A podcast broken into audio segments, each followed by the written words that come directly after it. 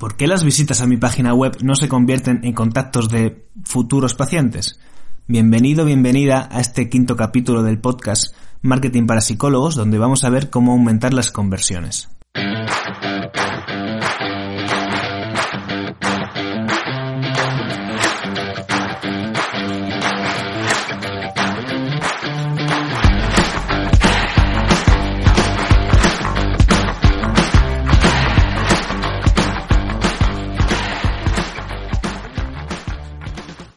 Hoy vamos a ver un tema que es fundamental, ¿vale? Es el tema de ver o comprobar si tenemos optimizadas nuestras páginas de servicio, optimizadas para la conversión.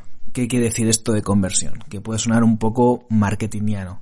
Bueno, con conversión nos referimos a si estas páginas, nuestras páginas, por ejemplo, en las webs de psicología normalmente los psicólogos tenemos pues la página de inicio, el blog, eh, el sobre mí, y normalmente son las páginas de servicio, las de especialidades, depresión, ansiedad, TOC, las que sean, ¿vale? Las que digamos que vamos a usar para que nuestros, para que los, la gente que llega a nuestra web, interesados por, por el servicio que sea, nos contacte. Entonces, cuando hablamos de conversión, lo que tenemos que ver es si estas páginas invitan a que el usuario, eh, ya no, ya ni tan siquiera que nos reserve una cita, sino si tiene la intención o, están, eh, la página está invitando a que las personas nos dejen su mail o nos hagan una pregunta eh, sobre nuestros servicios y no que huyan espantados y que vuelvan a Google a buscar eh, ese mismo servicio pero en otra página, ¿vale? Entonces esto es lo que vamos a ver hoy, los elementos que tenemos que tener en cuenta para aumentar la conversión dentro de esas páginas de servicios. Pero antes, como siempre, te recuerdo que seguimos en, el, en Tras el Diván, la escuela de formación en marketing para psicólogos, donde ahora estamos con el curso de diseño web. Este curso precisamente mm, va perfectamente, eh, va, va justo al, va como anillo al dedo para lo que vamos a tratar en este podcast, en este capítulo del podcast, que es el tema de hacer una landing page. ¿Qué es una landing page? ¿Vale? Otro, otro término marketingiano. Bueno, no nos asustemos. La landing page, la traducción literal, es página de aterrizaje o página de venta seguro que en alguna ocasión, eh, navegando por Facebook, por Instagram u otro, has visto el típico anuncio de apúntate a este webinar gratuito o a esta charla de no sé qué, de no sé cuánto, ¿vale? Que son horribles en muchos casos, estas landing page. Suelen ser como muy eufóricas, muy estrambóticas, de apúntate que vas a aprender los secretos de no sé cuánto. Nosotros no vamos a hacer eso, ¿vale? Porque nosotros eh, no, no, nuestra imagen profesional no, no, no se puede encuadrar ahí. Sería, yo creo que sería súper contraproducente. Pero sí que tenemos que rescatar el concepto de landing page para poder aplicarlo a nuestras páginas de servicios, ¿vale? Entonces, nos quedamos con la idea de que lo que vamos a hacer es optimizar nuestras páginas con, la con, con lo que sabemos del concepto de conversión basado en landing page. Puede sonar un poco jaleo, pero ya verás como poco a poco lo vas a ir entendiendo. De hecho, te voy a hacer una propuesta, ¿vale? Para que este, este capítulo sea un poquito más interesante. Y es que vayas a Google y pongas psicólogo depresión Madrid. Yo lo he hecho para ver un poco qué es lo que había y también qué es lo que podía comentar en este capítulo. Y pensaba que me iba a tener que ir a la segunda, tercera página para encontrar, digamos, casos que donde yo considero que no están bien, las páginas no están bien eh, optimizadas para la conversión, pero es que no me ha hecho falta irme tan lejos con, algunos de los primeros resultados ya he visto ejemplos que no están bien. No te puedo decir directamente cuáles, porque me parece que sería muy agresivo, sea, aquí señalar públicamente a nadie, pero bueno, a poco que tengas un poco de ojo, creo que lo vas a poder ver si te das una vuelta por, Google. Entonces, vamos a ver algunos elementos para optimizar estas páginas de servicios y cómo tienen que estar construidas. Lo primero es el diseño. El diseño, la parte visual es muy importante porque es una impresión mm, general, es una es información a las personas que llegan a nuestra página web sobre lo cuidado que está el sitio. Si el sitio está que tiene las imágenes que no están bien centradas, que que la letra es muy pequeña, que los espacios son muy grandes, eh, que todo está manga por hombro, que todo que está un poco la información está ahí como aglutinada sin sin mucho sentido da una mala señal, ¿vale? Esto no quiere decir ni mucho menos que, seamos malos profesionales, pero la impresión que da es como si llegas al, despacho de un psicólogo una psicóloga y te lo encontraras sucio, ¿no? o te lo encontrarás desordenado. Pues hombre, en tu casa puedes tenerla como te dé la gana, pero el despacho debería dar una cierta sensación de seguridad, de, de lugar seguro, ¿no? Entonces, bueno, la parte del diseño es muy importante. Otro de los errores muy habituales en el tema del diseño de este tipo de páginas es coger un fondo blanco y empezar a añadir texto, texto, texto, texto, texto, poniendo alguna palabra negrita, alguna imagen intercalada, pero sin ningún tipo de sección. De hecho, la página que estoy viendo ahora, que es la de la que os voy a hablar, está más o menos así, ¿vale? Tiene algunos colores, pero bueno, a mí me parece que es una, es una vomitona de, de texto que no te lleva a ningún lado.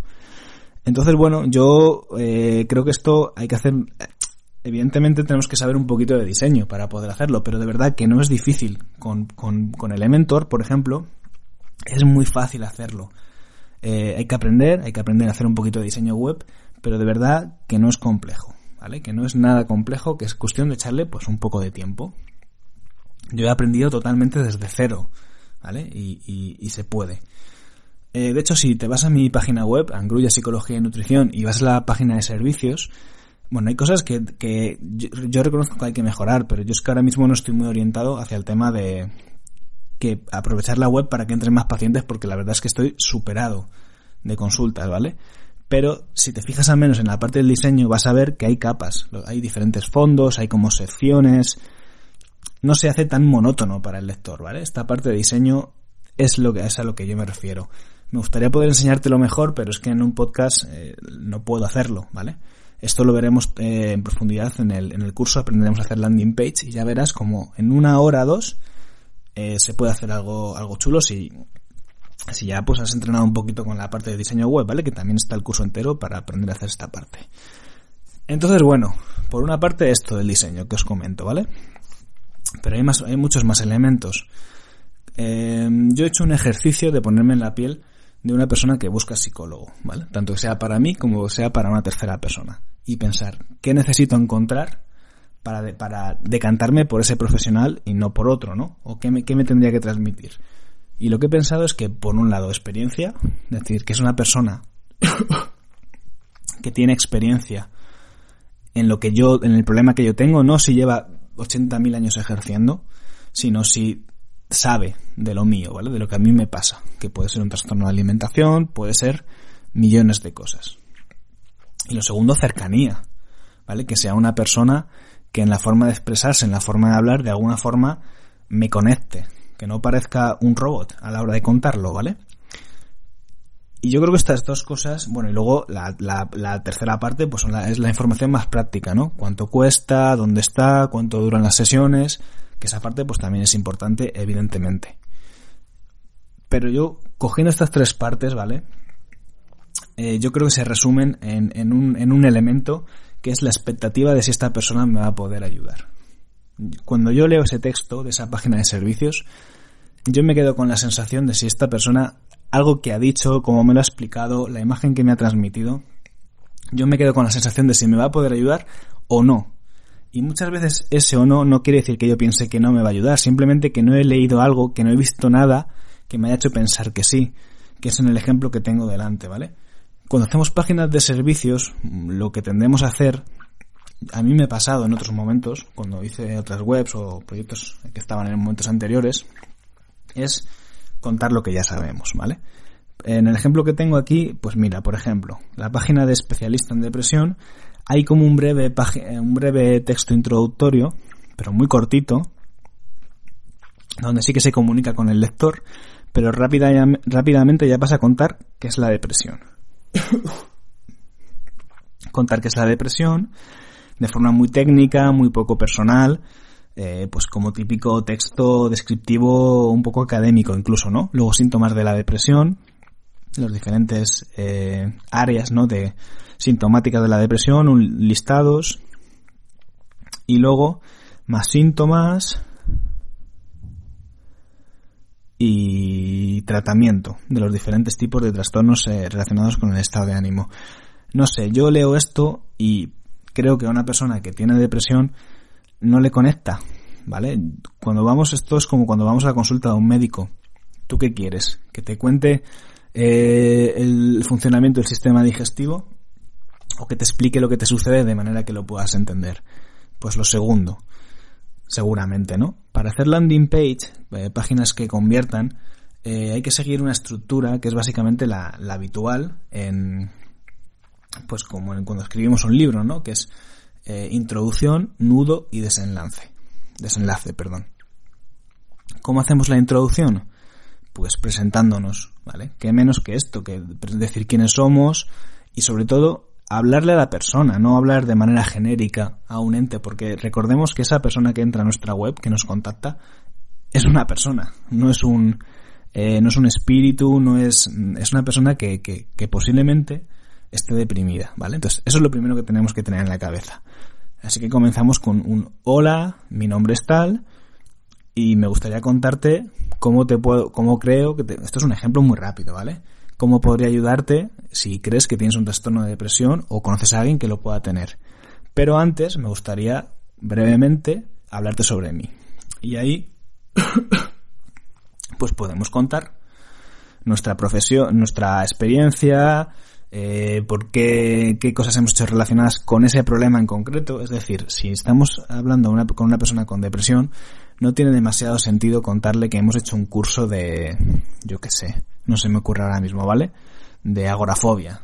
Porque no le va a decir mucho y va a parecer que estamos añadiendo cosas a porrón. ¿vale? Entonces yo creo que es más efectivo no enrollarnos demasiado y contarle un poco a la persona simplemente que sabemos, que hemos estudiado, que se relaciona con lo suyo. ¿Vale? En vez de soltar ahí un currículum, y además esto es importante, contado, no currículum, ¿vale? No listado de cosas que hemos hecho. Lo contamos, lo expresamos, ¿vale? Y ya te digo, sin enrollarnos mucho ni dedicarle una hoja entera, porque entonces la persona dice, este tío es un pesado, me va a contar su vida en consulta, yo paso, ¿vale? Y la siguiente parte, una vez, una vez pasado la introducción, es el nudo. El nudo es el problema, es el conflicto, es lo que sucede. Que aquí es, pues, que es la depresión, y los síntomas de la depresión, pero no lo contamos como si fuera un manual académico, ¿vale? No, no se trata de hacer un folleto informativo. Esto, eh, hay información, la gente ya más o menos sabe lo que es una depresión, no hace falta que le soltemos el rollo. Lo que importa es que conectemos con esa persona. Entonces, pongámonos en la piel de una persona con depresión.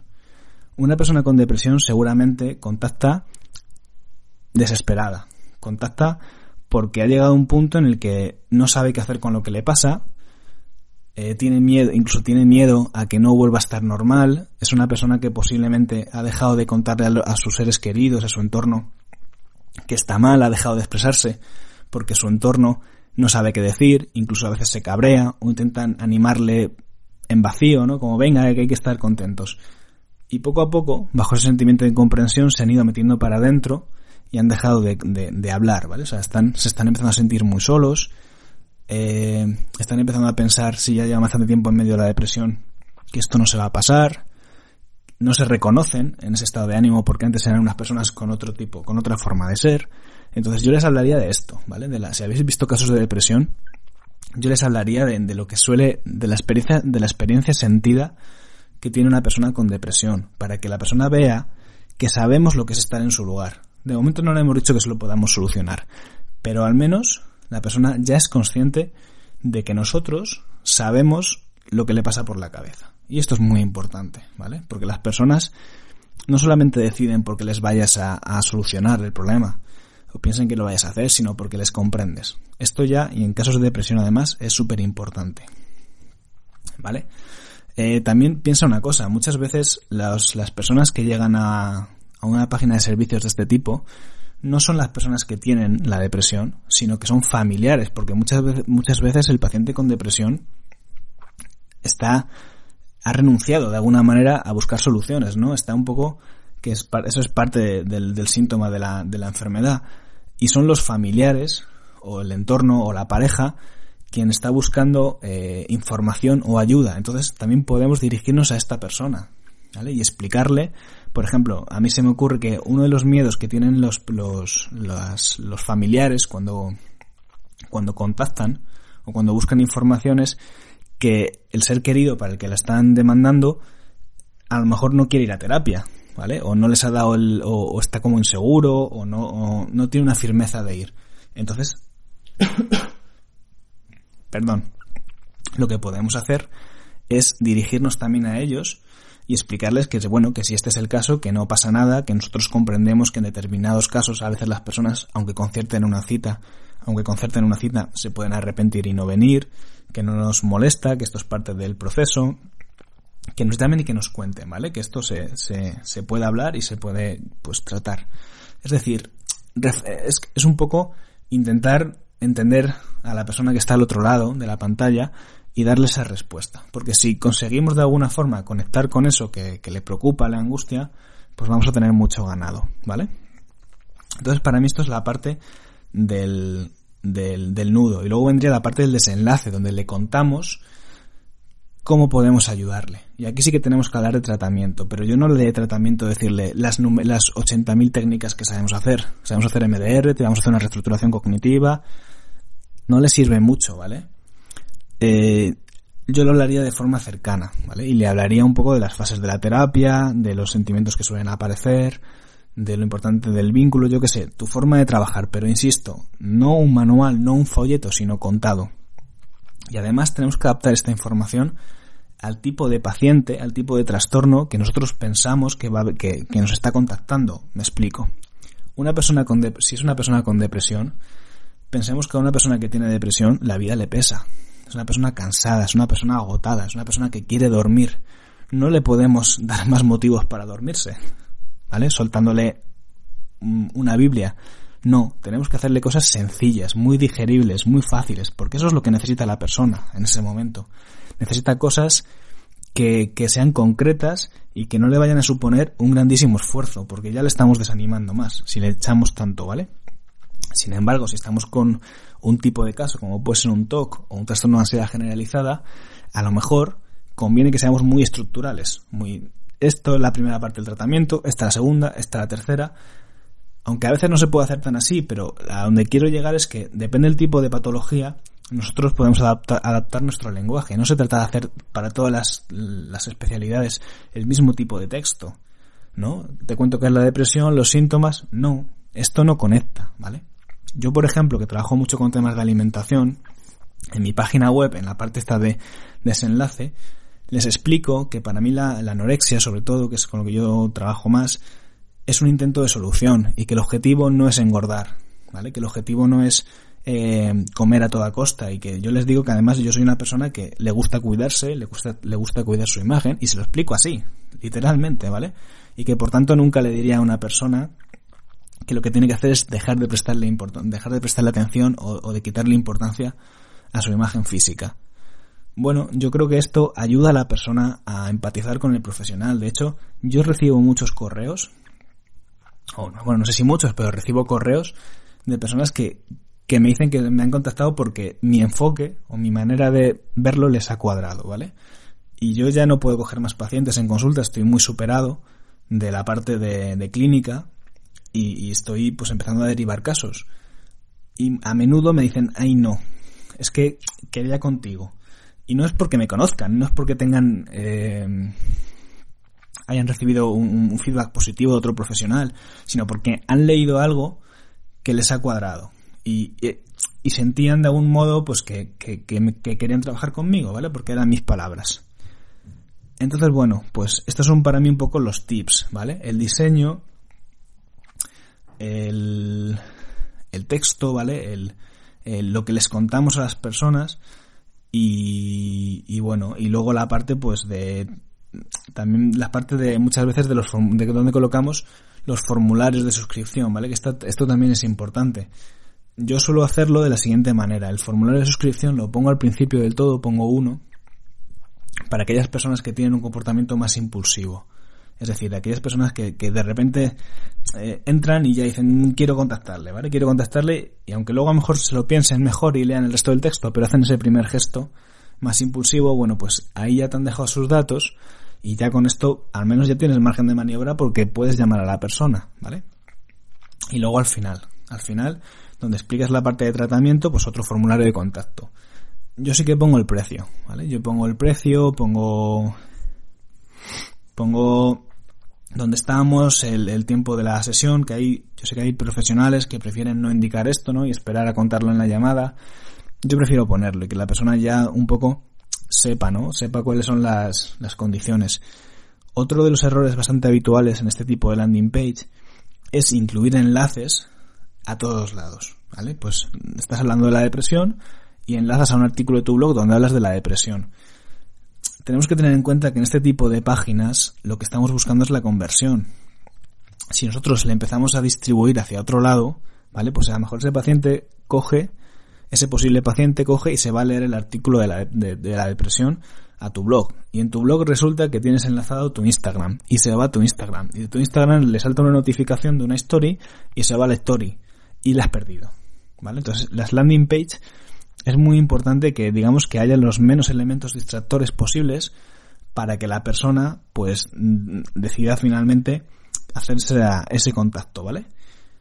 Así que bueno, estos son algunos de los tips, consejos, ideas para mejorar esa pues esa, esa conversión, ¿no? Eh, que las páginas tienen que ser atractivas, tienen que dar buena imagen y el texto. El, el copy yo creo que es muy importante.